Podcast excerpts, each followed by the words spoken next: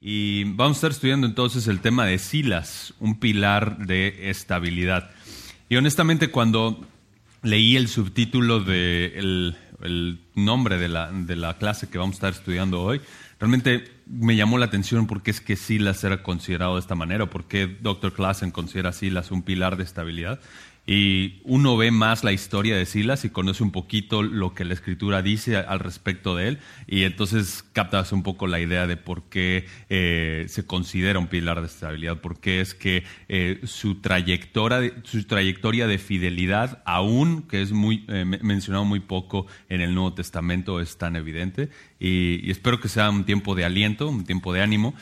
conocer a Silas fue como conocer a un nuevo amigo y querer a ese nuevo amigo. Entonces, eh, parte de, hablar de, esta clase hoy es como presentarles a, un nuevo amigo y, ver que, eh, cómo es que este amigo les apunta más a ser más como Cristo que al final del día eh, es el objetivo de cada una de estas breves biografías, ¿no? Conocerle, conocer más a la persona de la manera en la que esta persona nos apunta a ver más a nuestro Señor Jesucristo, eh, porque Él es el héroe, de la historia, ¿no? Y, y, eso es un recordatorio necesario, un recordatorio constante, pero también nos enseña mucho de la fidelidad del Señor en términos de cómo nos conoce, cómo conoce nuestras debilidades y también cómo ha diseñado la vida cristiana para caminarse en conjunto, para vivirse en comunidad. Y Hombres de la Palabra es un reflejo de eso, la iglesia local es un reflejo de eso, pero también ver el testimonio de otros hombres que han caminado fielmente y que han amado a Cristo nos, em, nos empuja, nos impulsa a hacer lo mismo, a imitar su carácter de fidelidad, mientras ellos están imitando también el carácter de nuestro Señor Jesús. Así que eh, oro y, espero que que sea de, aliento y que sea de eh, ánimo, conocer un poco el testimonio de Silas, eh, mientras nos apunta a también conocer más a nuestro Señor Jesús. Entonces, mientras observamos un poquito lo que la Biblia nos enseña acerca del testimonio de Silas y cómo nos apunta a Cristo, también la idea es seguir un poquito el, el, bosquejo que tienen ahí en, el, en sus notas ¿Todos tienen unas notas? ¿Sí? Súper. Perfecto. Ahora sí alcanzaron. Entonces, tienen ahí en sus notas y, vamos a ir un poquito el bosquejo eh, y voy a estar agregando algo de información adicional a lo que ya tienen ahí. Ustedes pueden leerlo. Hasta el final viene una sección en donde pueden profundizar más acerca del tema, algunas preguntas de discusión que van a tener ahorita en las mesas. Pero eh, sí, mi idea es sacar algunas aplicaciones, algunos principios bíblicos derivados del testimonio y también de los versículos que vamos a estar revisando y que eh, eso entonces también nos anime a crecer de alguna manera. Entonces, eh, vamos a ver primero el, trasfondo de Silas. Veamos un poco del, trasfondo de Silas. Silas es mencionado 11 veces en Hechos, eh, a partir del capítulo 5, pero es mencionado todas esas 11 veces, algunas por nombre y, por supuesto algunas otras se asume que Silas está en ese contexto, pero eh, en un periodo muy corto, en un par de capítulos ahí en Hechos, se nos habla de Silas y después parece que desaparece de la escena. Y luego, ¡pum!, aparecen algunas de las cartas eh, mencionado también por Pablo, y aparece al final eh, mencionado por Pedro en Primera de Pedro. Y esas, son las instancias que tenemos eh, de Silas. Mm, solamente para que las anoten si quieren, es mencionado 11 veces en Hechos, ahí a partir del capítulo 15, también una vez en Segunda de Corintios, una vez en Primera de Tesalonicenses, una vez más en Segunda de Tesalonicenses y por último una vez más en Primera de Pedro. Y el nombre de Silas, eh, en realidad el nombre completo, digamos, el nombre romano de origen eh, de, de, procedencia latina de Silas era Silvano. Entonces, cuando encontramos que Pedro se refiere a él como Silvano, es el mismo Silas del que Lucas está hablando en el contexto de Hechos. Silas posiblemente era un diminutivo adaptado del griego eh, y así es como se, le, como se le llamaba. Algunos otros creen que uno tenía procedencia judía y otro tenía procedencia eh, griega o grecorromana, eh, no estamos completamente seguros, pero lo que sí nos, enseña un poco, o lo que sí sabemos es que Silas era un hombre judío y que tenía su ciudadanía romana. y no sabe, pero no sabemos de sus, de sus, antecedentes como de su familia, nada por el estilo. Lo interesante es que en el contexto de, de Roma de primer siglo, conseguir, la ciudadanía romana no era como ir a comprar chicles a la esquina, ¿no? O sea, había un, había un proceso a veces complejo, caro, eh, de adquirir la ciudadanía romana. En, algunas, en algunos casos, para adquirir la ciudadanía romana tenías que venderte como esclavo a alguien que tenía ciudadanía romana y entonces él eventualmente, tal vez por bondad, te, te liberaba, te, te, convertías entonces en un ciudadano libre con la ciudadanía romana gracias a, la persona que, a la que tú te habías vendido como esclavo. En algunos otros casos simplemente tenías que pagar una suma muy alta de dinero o unirte al ejército. Entonces había esas distintas avenidas para convertir, convertirse en ciudadano romano. Silas evidentemente no era parte del ejército, lo que podemos asumir, sin embargo, por supuesto, sin ser dogmáticos, es que probablemente sus padres son los quienes, eh, quienes obtuvieron la ciudadanía romana, tal vez similar a como ocurrió con el apóstol Pablo, y así fue como Silas se convirtió también en un ciudadano romano. En todo caso, se nos dice que este ciudadano romano, conforme a la ley romana, eh, era, tenía, tenía, diversos beneficios. Entonces, ser ciudadano romano en el contexto del primer siglo tenía algunas bondades y algunas de ellas es, era protección legal. Por ejemplo, no podías eh, ser ejecutado por la corte del gobernador o para ser procesado legalmente se requería una acusación formal. Pero lo interesante es que vemos a Silas junto con, Pablo en algunos puntos haciendo ejercicio de su ciudadanía romana como un medio no solamente para ser liberados, pero también para continuar avanzando con el Evangelio, para moverse libremente a lo largo del imperio y entonces seguir proclamando el Evangelio. Lo que nos enseña un poco este principio acerca de que Silas era un ciudadano romano y estaba haciendo uso de eso para, para como medio para predicar el Evangelio, es que es el mismo principio que vemos en Hechos 17, 26 al 28. Si quieren, vayan, vayan allá. Hechos 17, del 26 al 28. Conocen este, em, esta porción de la Escritura. Pablo está en Atenas. De hecho, Silas y Timoteo dejaron a Pablo ahí mientras ellos eh, se fueron. Y dice a partir del, versículo 26, em, refiriéndose a ese Dios no conocido, dice, y de uno hizo todas las naciones del mundo para que habitaran sobre la faz de la tierra, habiendo e, ese Dios, habiendo determinado sus tiempos señalados y los límites de su habitación para que buscaran a Dios. Entonces, en el contexto, Dios, y, por, por, boca de Pablo, está diciendo que él mismo ha determinado el tiempo en el que una persona vive y los límites de donde vive. ¿Para qué? ¿Con, qué? objetivo? Para que buscaran a Dios si de alguna manera palpándole hallen, aunque no está lejos de ninguno de nosotros. Versículo 28, porque en Él vivimos, nos movemos y existimos. Entonces, el principio que observamos acá en el versículo 26 es que cada persona, cada individuo está en el lugar exacto que Dios le ha colocado para que Él viva y que Él exista en ese preciso lugar y en ese preciso punto de la historia con el objetivo de que conozca a Dios y con el objetivo de que Dios sea conocido a través de Él. Entonces, la ciudadanía de una persona o la procedencia de una persona, el lugar donde esa persona vive, no son cuestiones que están a la deriva, también están bajo la soberanía y bajo la providencia del Señor y si las se encuentra como un ciudadano romano en el contexto del primer siglo, en, un mundo greco-romano, haciendo uso de eso, del lugar de su habitación y en donde Dios le había puesto, ¿para qué? Para conocer a Dios y para dar a conocer a Dios.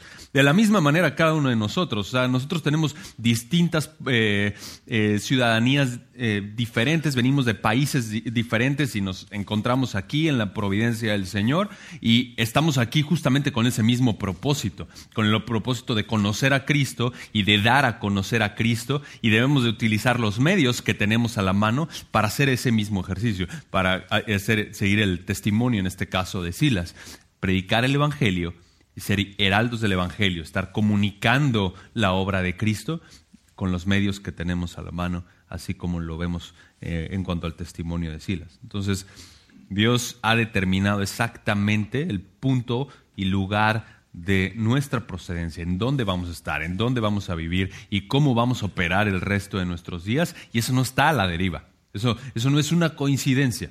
Dios lo ha determinado de forma precisa con el objetivo de que le conozcamos y de que le demos a, conocer. Entonces, eso es lo que vemos en el contexto y es lo que vemos en el testimonio de la vida de Silas.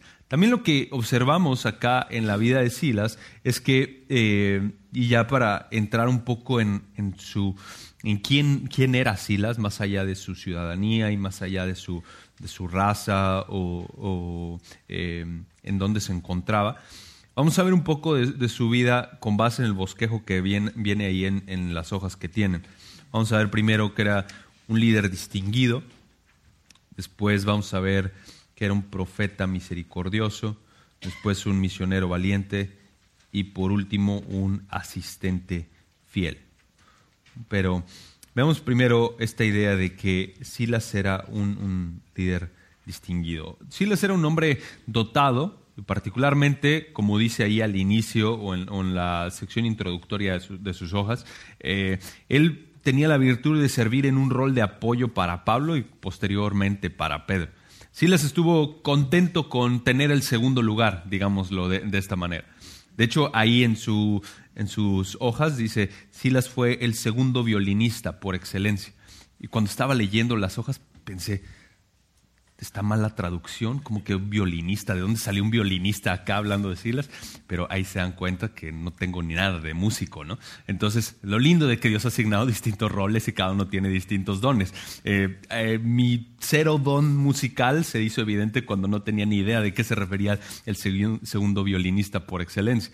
Y el punto es que Silas sirve en un rol de apoyo para Pablo y después para Pedro, y él está contento con eso, él está gozoso con el rol que Dios le ha asignado para servir en el contexto del ministerio y en el contexto de la iglesia local. Y esto es, esto es el mismo principio que vemos en la vida de Juan el Bautista. O sea, Juan el Bautista estaba diciendo, yo no soy el Cristo, Él es el Cristo, Él es el Cordero de Dios, dejen de verme a mí, obsérvenlo a Él. Y al final del día, ese es el mismo rol que tenemos cada uno de nosotros en el contexto de la vida cristiana. Caminamos en la vida cristiana diciendo, sí, me estás viendo a mí, pero míralo a Él apuntando a la gente a que vea a Cristo, apuntando a nuestra familia, a la gente que nos rodea en el trabajo. Mira, observa a Cristo, mira cómo es Cristo, imita a Cristo, ama a Cristo y que seamos un medio, un canal simplemente para que la gente lo observe a Él.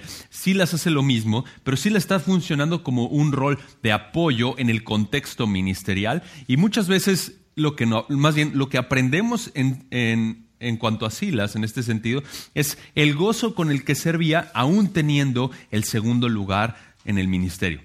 O sea, nunca estuvo, nunca leemos ningún relato de Silas preocupado por el rol que tenía, ni Silas con falta de alegría por el rol que tenía, o Silas quejándose por el rol que tenía. No, simplemente entiende que ese es el rol en la providencia del Señor que le ha tocado jugar y lo hace con gozo y lo hace, y lo hace con alegría. Lo interesante es que, como vimos en, el primer, en, el primer, estudio, que Pablo era un líder de líderes, y venía meditando, venía pensando eso en esta mañana, en que cuando leemos quién es Silas en el contexto de la iglesia de Jerusalén, en un sentido no es un don nadie, y ahorita vamos a ver un poquito más, pero cuando pasa de la posición de estar un poco más en, el liderazgo en la iglesia de Jerusalén a estar más bien apoyando a Pablo y después a Pedro, lo vemos ministrando con la misma alegría y con el mismo gozo y no quejándose de ninguna manera. Eso nos enseña mucho con respecto a que el ministerio nunca se acerca de nosotros. Ni siquiera lo que hacemos en nuestras familias es acerca de nosotros. Estamos apuntando, de nuevo, como les, decía, ahorita, estamos apuntando a la gente, estamos apuntando a lo que nos rodean, a que vean a Cristo y a que mientras más vean a Cristo y mientras más imitamos a Cristo, entonces también ellos pueden verlo a Él reflejado. Porque al final del día tenemos un espacio breve de tiempo para ser de influencia para otros, para que vean a Cristo. Y qué, mejor privilegio, qué mayor privilegio que apuntarles a aquel que realmente puede tener una influencia eterna en ellos. Entonces, eh, ese es el testimonio que vemos en la vida de Silas. Ahora, Silas era un, líder distinguido. Eh, no solamente estuvo contento con, que eh, él estaba en el segundo lugar, digámoslo así, en el, ministerio, también era un líder distinguido. Miren ahí Hechos, y pueden regresar un par de páginas, vamos a Hechos 15.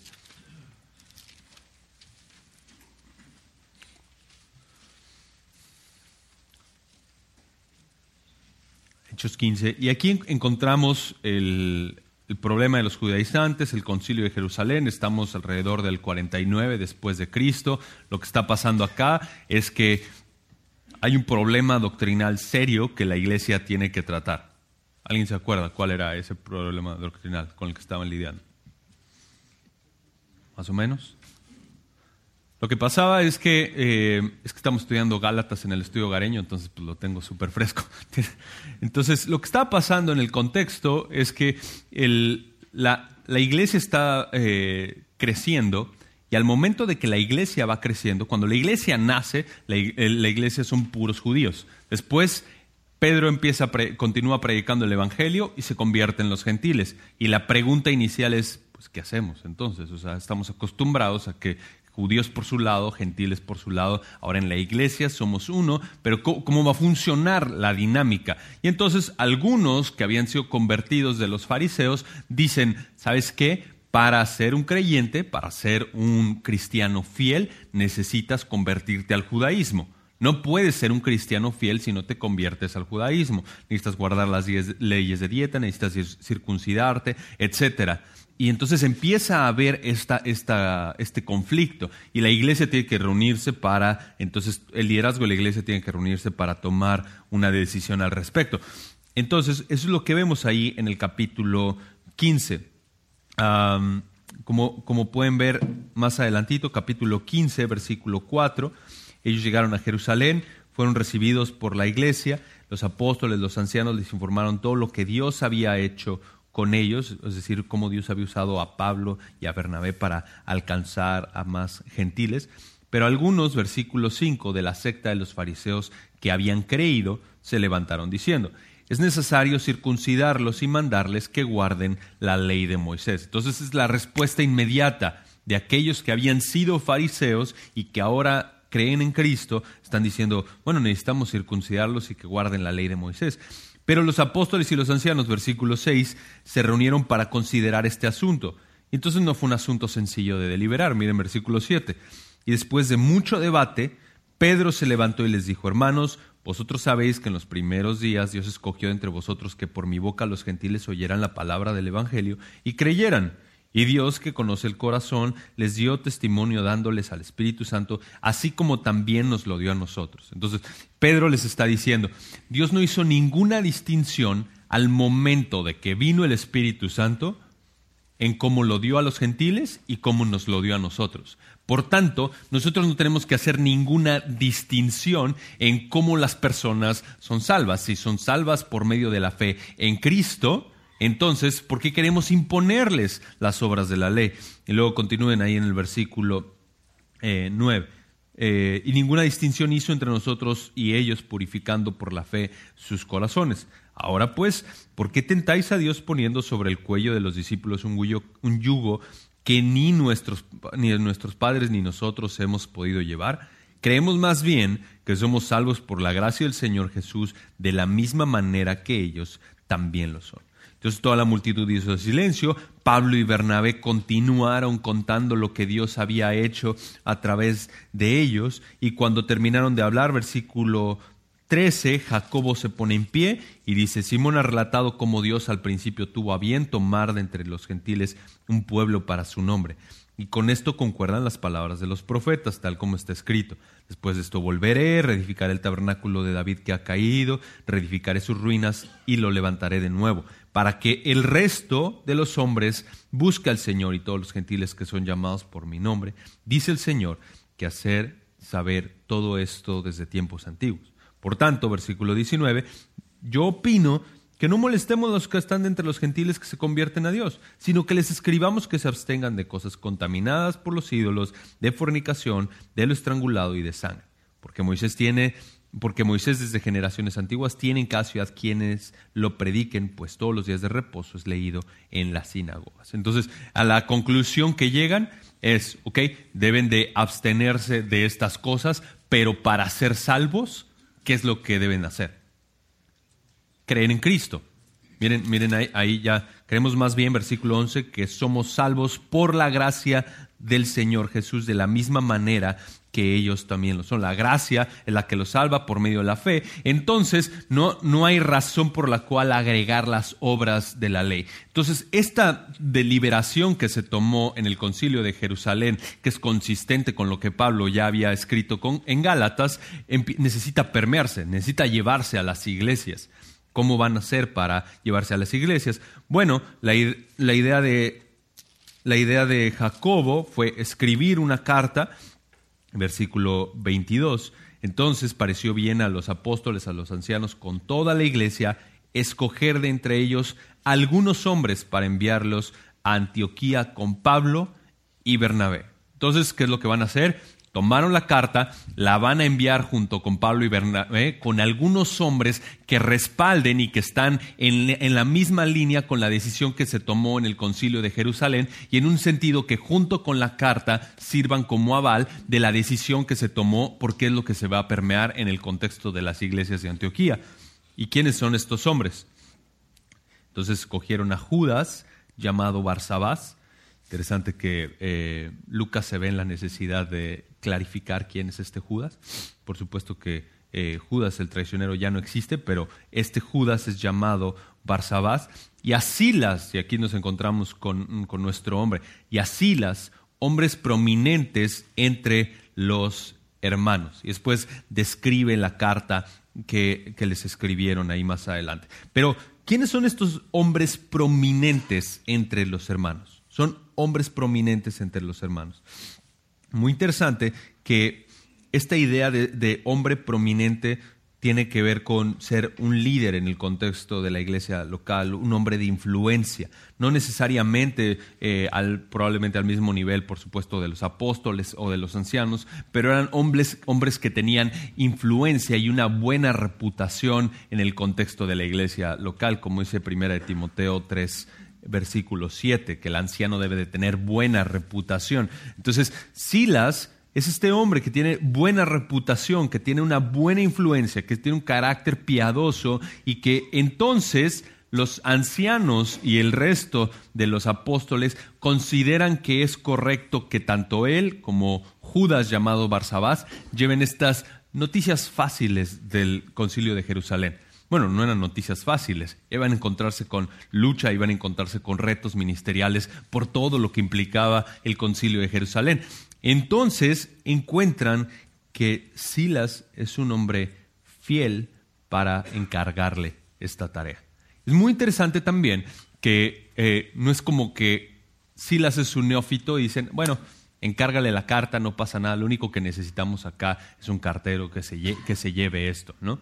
No, lo que, está, lo que están pensando ellos es lo que necesitamos es un hombre fiel que junto con Pablo, Bernabé y Judas no solamente se encarguen de llevar la carta, sino también se encarguen de transmitir lo que esta carta significa, se encarguen de llevar el mensaje del Evangelio. ¿Por qué? Porque si, tú lees, les Gálatas, entonces entiendes que lo que está pasando en el concilio de Jerusalén no es cualquier cosa o sea, el Evangelio está en juego cuando están tomando una decisión en el concilio de Jerusalén. Y entonces cuando están enviando a Silas junto con el resto de los hermanos a llevar el veredicto del concilio de Jerusalén, entonces el Evangelio está en juego.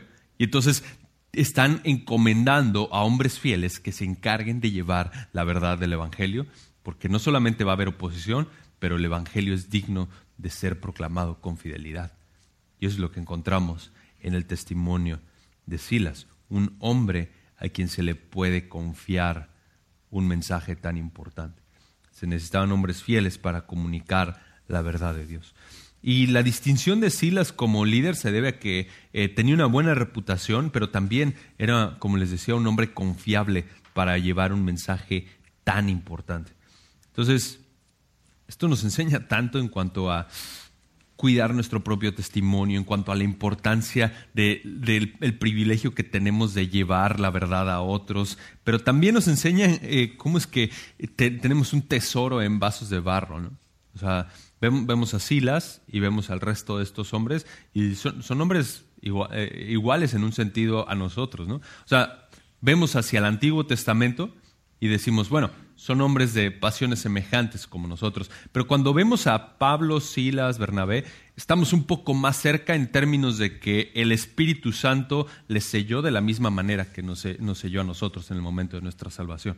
Entonces, estamos más cerca en términos de, la, forma en la que el Espíritu, el Espíritu Santo opera en cada uno de nosotros y por eso podemos imitar su carácter, imitar su fidelidad y cuando los vemos, sí, vemos a hombres falibles y débiles que por la gracia de Dios obran para su gloria y, son, y son fieles. Y es lo mismo que observamos cuando nos vemos en el espejo, ¿no?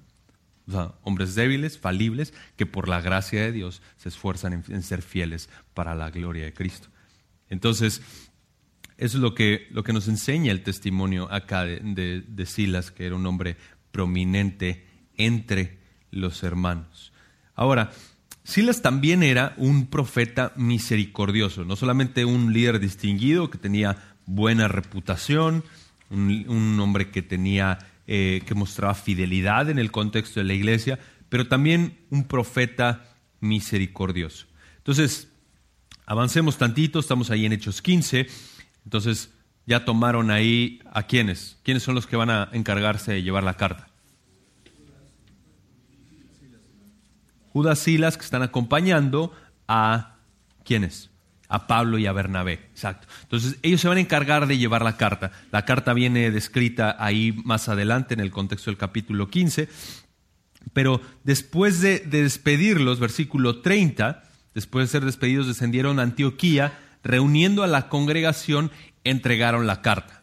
Entonces, primer paso de fidelidad, check, digamos. O sea, lo que, lo que hicieron fue llevar la carta. ¿no? Cambiaron el mensaje de la carta, no ajustaron el mensaje de la carta, llevaron la carta. Y cuando la leyeron, los hermanos se regocijaron por el consuelo que, en un sentido, la carta les impartía.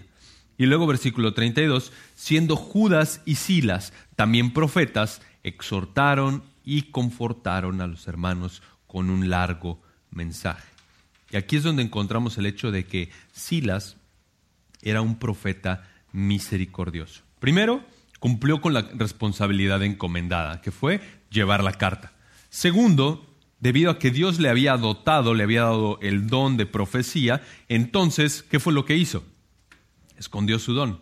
No, llegó y ministró con el don que, el, Señor le había dado. En el primer siglo, ustedes, ustedes recuerdan, Efesios 2.20, la iglesia está siendo construida sobre el fundamento de los profetas y de los apóstoles, siendo Cristo mismo la piedra angular. Entonces, en el primer siglo no tenemos el Nuevo Testamento escrito todavía, en las iglesias locales está dándose nueva revelación por medio de estos profetas, y Silas era uno de esos, de esos profetas que está dando nueva revelación, está hablando la palabra de Dios, de parte de Dios, para que, la iglesia, para que el fundamento de la iglesia sea puesto. Hoy tenemos el Nuevo Testamento completo y entonces somos construidos, somos edificados sobre ese fundamento que ya fue puesto. Por eso es que los, profetas no existen hoy en día. Pero a lo que, a lo que vemos haciendo, lo que vemos que Silas hace acá es bastante interesante, versículo 32. Entonces ellos, siendo profetas, exhortaron y confortaron a los hermanos con un largo mensaje. Entonces, primero, la idea de exhortar es la misma idea de consolar. De hecho, eh, las palabras en el original son muy parecidas. Cuando lees el versículo 31, que la iglesia se regocijó por el consuelo, y luego versículo 32, que también siendo ellos profetas exhortaron, eh, consuelo y exhortar son palabras muy similares. Entonces, la idea es que Silas está funcionando como un medio usado por Dios no solamente para llevar la carta, sino también para animar a los hermanos mientras están recibiendo la carta. Acuérdense que las iglesias estaban, estaban siendo ajustadas en un sentido en términos doctrinales y Silas funciona como un medio, Dios le usa para cuidar de los hermanos y ayudar a los hermanos en esa transición doctrinal y exhortarles. ¿no? Eh, y en el contexto les está, exhortando mediante la verdad. La idea es de venir al lado y poner el hombro para ayudar a alguien a que crezca en la verdad, a que continúe madurando.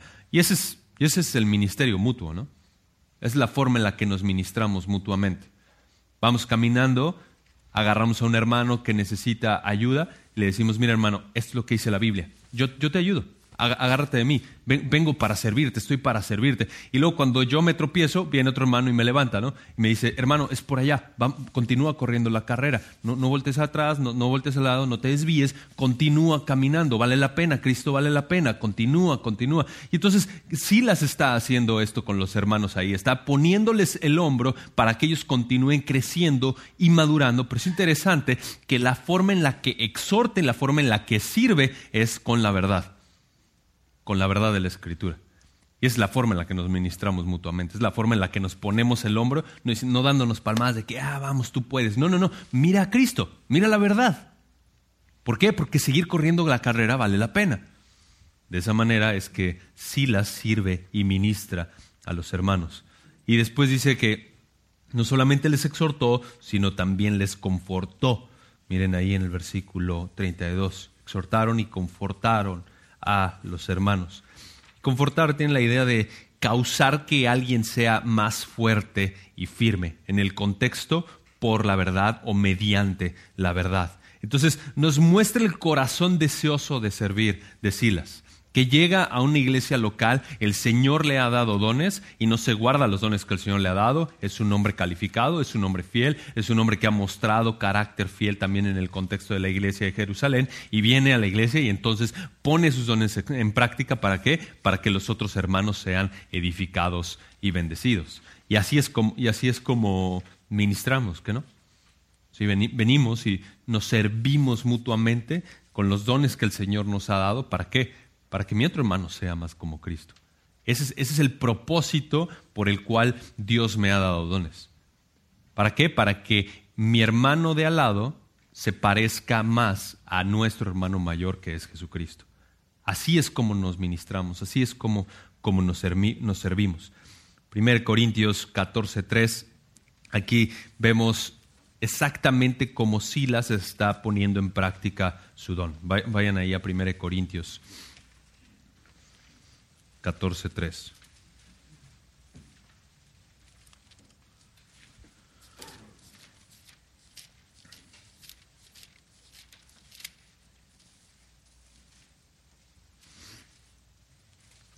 Eso es exactamente como, como Silas está sirviendo con su don de profecía.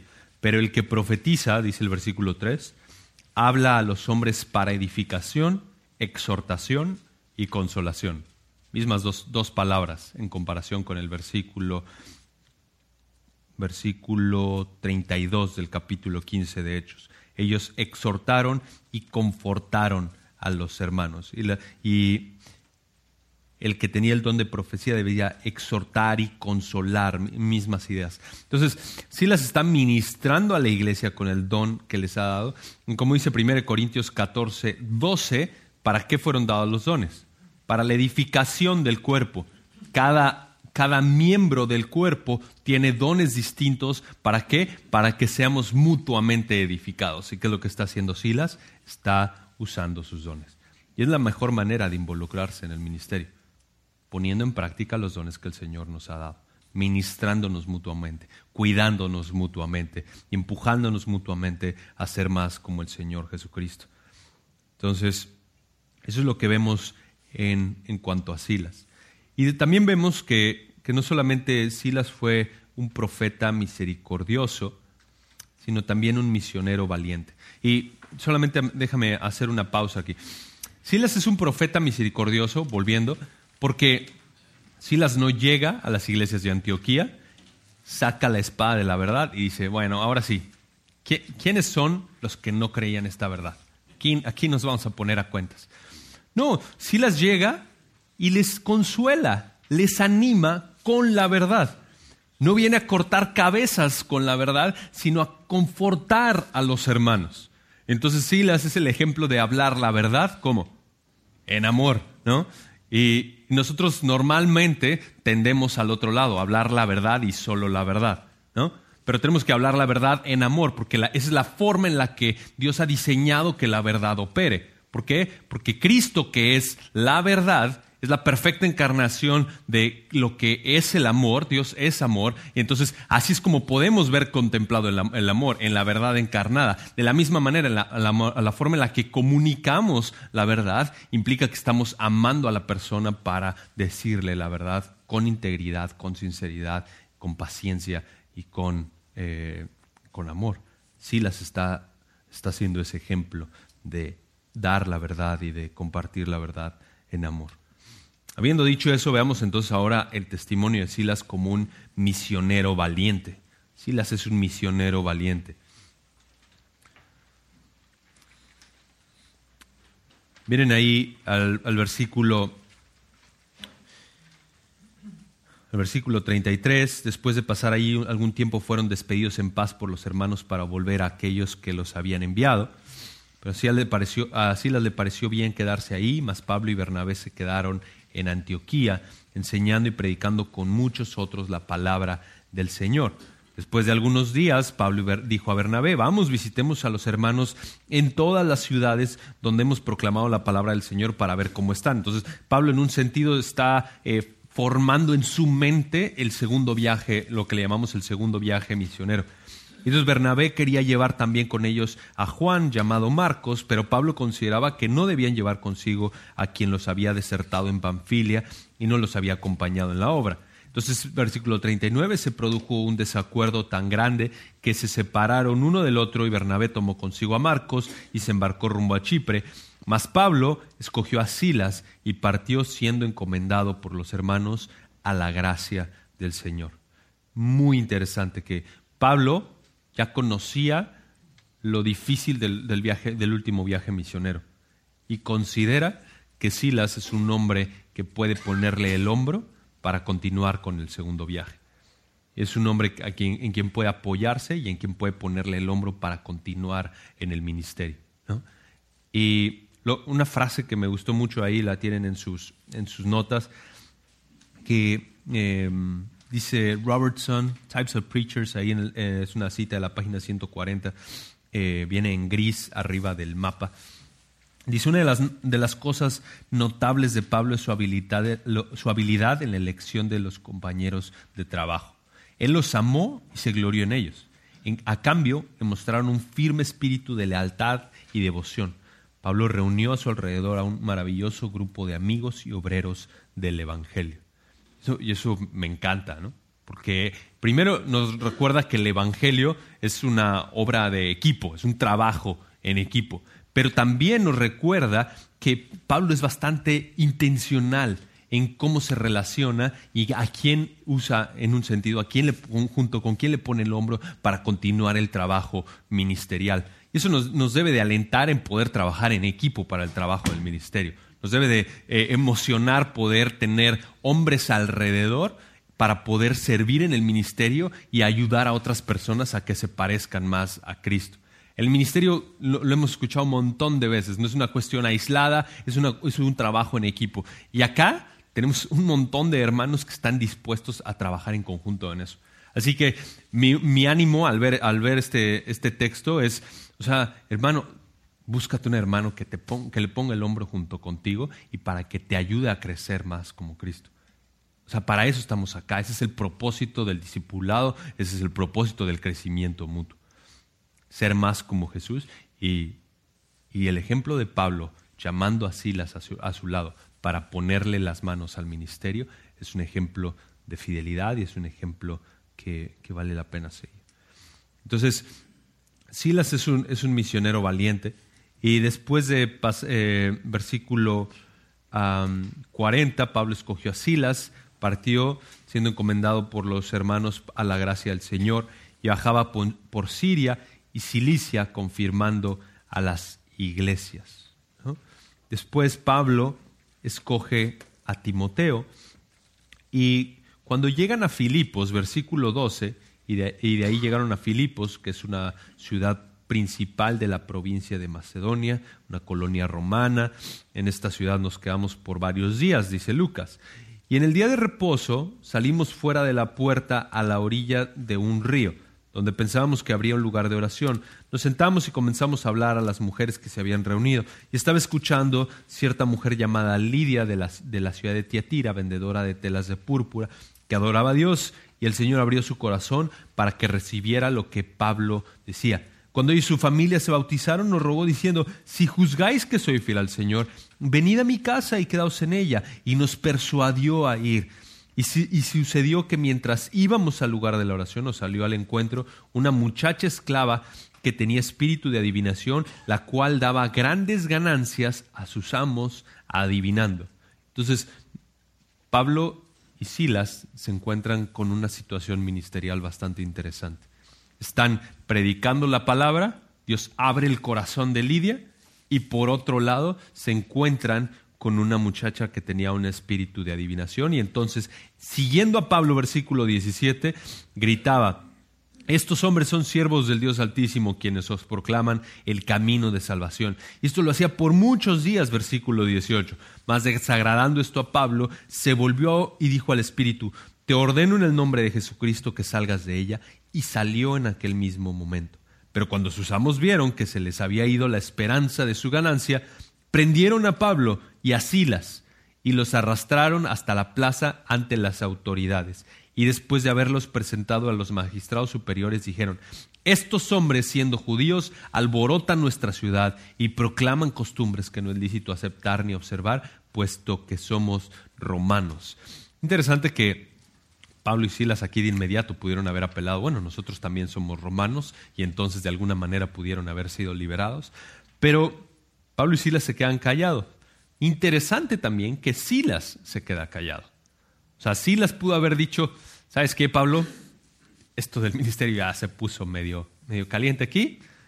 Tú quédate, con, tú quédate con el ministerio, síguele metiendo, ánimo, yo, yo voy de regreso, yo, yo pongo un paso a un lado.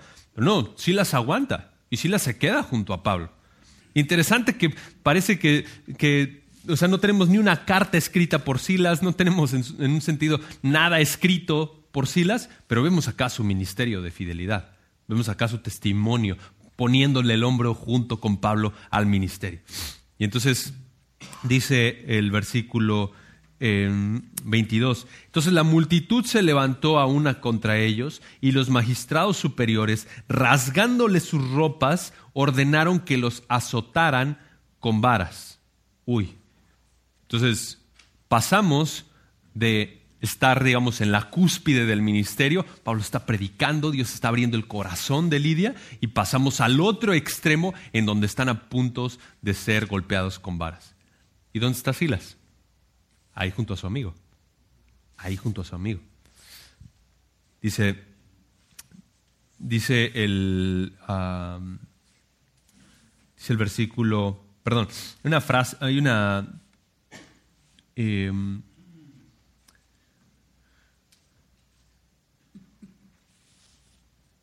quería, leerles aquí una, una eh, explicación breve de las ramas que utilizaron para para golpear a los a Silas y a Pablo. Dice, la, la, golpiza fue exigida por policías llamados lictors, que tenían entre sus armas ramas de abedul, especialmente preparadas llamadas fases. Las ramas flexibles y delgadas eran herramientas perfectas para infligir, infringir el máximo daño a los tejidos blandos sin dañar los huesos o los órganos internos. La paliza habría sido extremadamente sangrienta y dolorosa.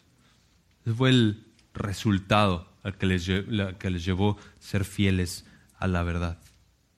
Y entonces les azotaran con varas, versículo 23. Y después de darles, darles muchos azotes, los echaron en la cárcel, ordenando al carcelero que los guardara con seguridad, el cual, habiendo recibido esa orden, los echó en el calabozo interior y los aseguró los pies en el cepo. Versículo 25. Este versículo es uno de los más impresionantes que, tú puedes leer. Mientras estaba leyendo, realmente eh, fue increíble. Como a medianoche, Pablo y Silas oraban y cantaban himnos a Dios y los presos los escuchaban. Esta nota de Lucas, en el contexto de la golpiza que acaban de recibir por causa de estar predicando la verdad, es impresionante. Ellos están permaneciendo fieles aún en el contexto más extremo del ministerio, aún, eh, en donde cuesta ser más, eh, cuando parece que es más difícil ser fiel a la verdad, ellos están siendo fieles pero no solamente fieles a la verdad, sino fieles adoradores del Señor en donde sea que se pongan. Y esto es lo que nos, lo que nos enseña. Pablo y Silas oraban y cantaban. De repente, versículo 26, se produjo un gran terremoto de tal manera que los cimientos de la cárcel fueron sacudidos y al instante se abrieron todas las puertas y las cadenas de todos se soltaron. Y entonces, ustedes ya saben, el carcelero se despierta, piensa que todos los prisioneros ya se fueron, se va, se va a suicidar y dice el versículo 28 más, Pablo clamó a gran voz diciendo, no te hagas ningún mal, pues todos estamos aquí. Entonces él pidió luz y se precipitó adentro y temblando se postró ante Pablo y Silas y después de sacarlos dijo, Señores, ¿qué debo hacer para ser salvo? Y ellos respondieron, Cree en el Señor Jesús y serás salvo tú y toda tu casa. Probablemente, no, no, no, probablemente, Pablo y Silas en este punto todavía tienen las marcas frescas de, las heridas que les causaron con las varas y probablemente la respuesta más lógica, humanamente hablando, era, o sea, sí hazte daño, ¿no? O sea, tú fuiste el que nos tiene aquí en la cárcel y en un sentido tú estás como corresponsable de los que nos hicieron daño y entonces Pablo pudo haberse quedado callado para que él se hiciera daño, pero Pablo le dice, no te hagas daño, y se preocupa más por su alma que por las llagas que él mismo tiene en su espalda. Y Silas, está ahí junto con él. Silas está ahí junto con él, con las mismas llagas también, pero también predicando el mismo evangelio, siendo fiel al mismo evangelio. Esto nos enseña tanto de el, este esta cercanía que se hace cuando crecemos juntos hacia la imagen de Cristo, pero también cuando vemos a nuestro amigo ser fiel a la verdad. Cuando vemos que un amigo está caminando fielmente a la verdad, aún en medio del sufrimiento, eso nos empuja no solamente a servirlo y a cuidarlo en medio del sufrimiento, pero también nos empuja a lo mismo, a permanecer fieles a la verdad aún en medio del sufrimiento. Y por supuesto que de ninguna manera estamos eh, siendo perseguidos al mismo nivel y no hay, eh, no hay nivel de comparación en cómo Pablo y Silas están, están siendo perseguidos y nosotros en el contexto en donde estamos podemos ser perseguidos. Pero sí nos enseña fidelidad, ¿no? nos enseña permanencia, nos enseña aguante en el contexto del sufrimiento, aun cuando la verdad está en juego. Entonces, Pablo y Silas, estando ahí en Filipos encarcelados, permanecen fieles a la verdad y, y siendo fieles a la verdad es que transmiten la verdad y por eso es que Silas es un misionero valiente. Es un, es un amigo que no abandona, es un amigo que aguanta los golpes aún si es necesario. Es un amigo que se acuerda junto con Pablo que su Salvador, hace algunos años atrás, recibió más de lo que ellos que están recibiendo. Y el nombre de aquel es digno de ser proclamado. No importa si significa esos mismos latigazos o esos mismos varas que ellos están recibiendo. Y le predican al carcelero de Filipos un texto tan famoso, tan bello, cree en el Señor Jesús y serás salvo tú y toda tu casa. Y le hablaron la palabra del Señor a él y a todos los que estaban en su casa. Y él los tomó en aquella misma hora de la noche y les lavó las heridas y enseguida fue bautizado él y todos los suyos. Es increíble. Llevándolos a su hogar les dio de comer, comer y se regocijó grandemente por haber creído en Dios con todos los suyos. Cuando se hizo de día, los magistrados superiores enviaron a los oficiales diciendo, suéltales estos hombres, el cárcel. Entonces aquí se desarrolla otra parte de la situación en donde finalmente resulta que Pablo y Silas, que son eh, ciudadanos romanos, y entonces ellos empiezan a tener miedo y dicen, bueno, deshazte de ellos y vamos a olvidarnos de lo que pasó. Pero es interesante, versículo 40, cuando salieron de la cárcel, fueron a la casa de Lidia y al ver a los hermanos los consolaron y partieron. Ese versículo me llamó mucho la atención porque cuando Pablo y Silas fueron golpeados, los, miren la providencia del Señor, Dios salva al carcelero el carcelero es el que les cura las heridas y al siguiente día, después de ya con las heridas curadas, pero seguramente con bastante dolor todavía, ¿qué es lo que hacen? Versículo 40. Salen de la cárcel, van a la casa de Lidia y cuando ven a los hermanos, fueron consolados. No, ellos consolaron a los hermanos y entonces partieron. Miren el, el ministerio de Pablo y Silas aún en medio de la dificultad. Y esto nos enseña bastante en que tus dones y mis dones no se neutralizan en el contexto del sufrimiento. Aun cuando estamos sufriendo, aun cuando estamos siendo atribulados de alguna manera, si permanecemos fieles, el Señor usa nuestros dones aún en ese contexto. Y eso nos anima a servir sin importar la situación en la que estemos o cómo estemos. Y por último, vemos a Pablo y a Silas en Tesalónica. Y solamente quiero hacer un par de notas aquí en esta sección porque es, fascinante. Porque cuando Pablo y Silas llegan a Tesalónica, uno podría pensar, bueno, si recibieron los barazos de este lado, seguramente acá o cambian el mensaje, o cambian la estrategia, o, hacen otra cosa, ¿no? Porque si no, o sea, hacen lo mismo, les va a resultar lo mismo. ¿Y qué hacen Pablo y Silas? Versículo 2. Y Pablo, según su costumbre, fue a ellos por tres días de reposo, discutió con ellos basándose en las escrituras y explicando y presentando evidencia de que era necesario que el Cristo padeciera y resucitara de entre los muertos, diciendo, este Jesús a quien yo os anuncio es el Cristo. Esto es fascinante, porque primero, Pablo no cambia el mensaje a la luz de la paliza que recibió, y, esto incluye a Silas, Silas está ahí a su lado. Y segundo, Pablo pudo haber llegado y les pudo haber contado, ¿saben qué? Sufrimos de esta manera, nos pasó esto, ta, ta, ta. Pero no, él se enfoca en el Evangelio. ¿Por qué? Porque no son los latigazos que él trae los que van a salvar, sino los que Cristo recibió a favor de aquellos que van a creer, los que van a salvar a la gente. Y entonces, por eso es fiel a predicarles el Evangelio. Y se unieron a Pablo y a Silas juntamente con una gran multitud de griegos temerosos de Dios, muchas de las mujeres principales pero los judíos de Tesalónica son necios, son duros, y entonces comienzan a perseguirlos y arrastran a Jasón, amigo, amigo de Pablo, algunos de los hermanos ante las autoridades, y entonces están diciendo estos versículos 6, han trastornado, que han trastornado al mundo, han venido también acá, y Jasón los ha recibido, y todos ellos actúan contra los decretos del César, diciendo que hay otro rey, Jesús, y alborotaron a la multitud y a las autoridades de la ciudad que oían esto. Pero después, ¿qué pasa con Pablo y Silas? Entonces los hermanos viajaron de noche, eh, enviaron de noche a Pablo y a Silas, versículo 10, a Berea, los cuales al llegar fueron a la sinagoga de los judíos. ¿Otra vez a lo mismo? Porque son fieles a la verdad. Porque son fieles a la verdad.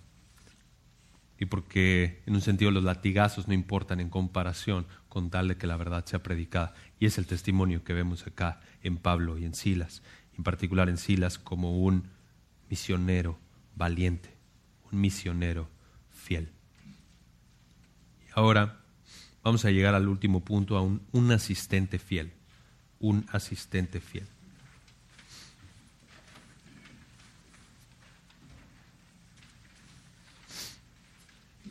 para que también les quede ahí un poquito de tiempo para, para discutir en las mesas.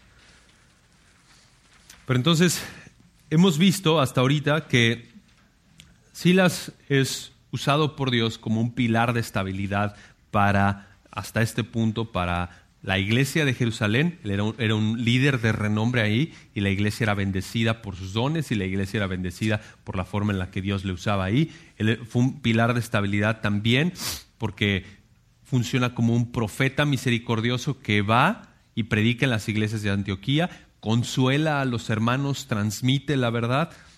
Es un pilar de estabilidad también porque es un misionero valiente, porque está ahí junto con Pablo aguantando los varazos, aguantando lo más duro, lo más rojo del ministerio y aún así siendo fiel, aun cuando, cuando cuesta más trabajo. Entonces vemos este testimonio en Silas, pero también vemos que Silas fue un asistente fiel, un asistente fiel. Y después de que nos encontramos con Pablo y Silas en Tesalónica, parece que ya Lucas ya no, no menciona más a Silas. ¿Siguió ministrando con Pablo? Seguramente sí, porque nos encontramos que Pablo saluda a algunas de las iglesias junto, estando junto con Silas. miren, vayan ahí a Segunda de Corintios. 1.19. Porque el Hijo de Dios, versículo 19 ahí, de Primera de Corintios, Cristo Jesús que fue predicado entre vosotros por nosotros, por mí y Silvano y Timoteo, no fue sino, sino que ha sido sí en él. Entonces, Pablo hace referencia al ministerio que hizo en Corinto en conjunto con Silas y después en Primera de Tesalonicenses, vayan allá, dice Pablo, Silvano y Timoteo, Silvano o Silas, a la iglesia de los tesalonicenses, en Dios Padre y en el Señor Jesucristo, gracia a vosotros y paz. Y cuando Pablo escribe a los tesalonicenses, los tesalonicenses ya conocen a Silas. Ellos han visto a Silas, ellos han visto también cómo él ministra y cómo está haciendo la obra del ministerio. Y por último, también encontramos que, él es, eh, que Silas es un asistente fiel porque está sirviendo junto con Pedro. Y miren, vayan ahí al final, casi de sus Biblias, primera de Pedro.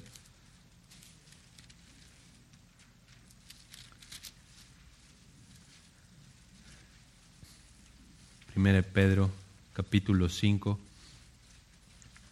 versículo 12, los últimos versículos de la primera carta.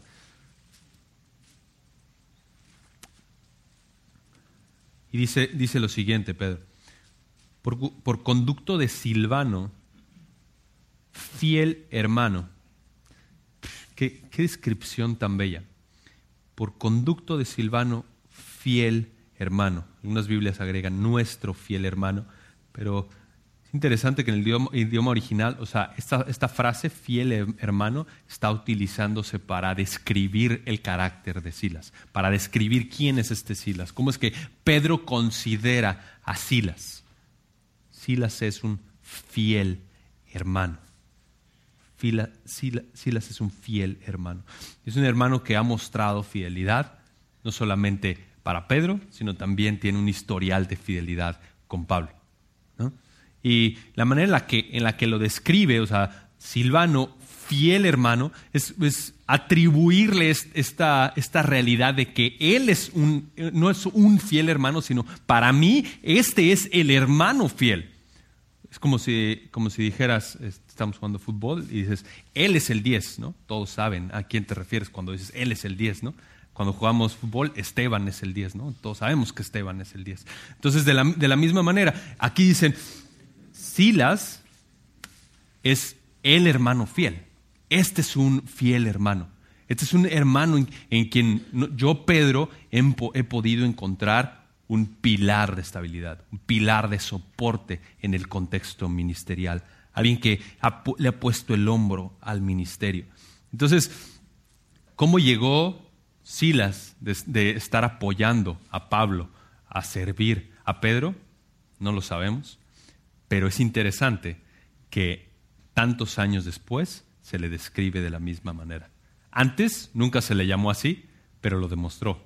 Mostró su carácter fiel, mostró su amor al Señor y su amor a la palabra, y acá lo vemos junto con Pedro descrito de esa manera. Este es un hermano fiel, este es un hermano que ha permanecido en el ministerio y que ha permanecido fiel a Cristo. Es interesante que en, la última parte ahí de sus notas, eh, Dr. Klassen dice esto, con esta expresión, es decir, eh, la idea de que Silas es un hermano fiel, Pedro indica que Silas probablemente había ayudado en la composición de la carta. ¿Por qué? Porque fue fiel hasta el final de sus días. Y miren como Pedro dice, versículo 12, porque así lo considero, así considero a Silas, él es un hermano fiel. Entonces, tanto Pedro como Pablo consideraron a Silas de la misma manera, porque Silas era un hombre en quien se podía confiar.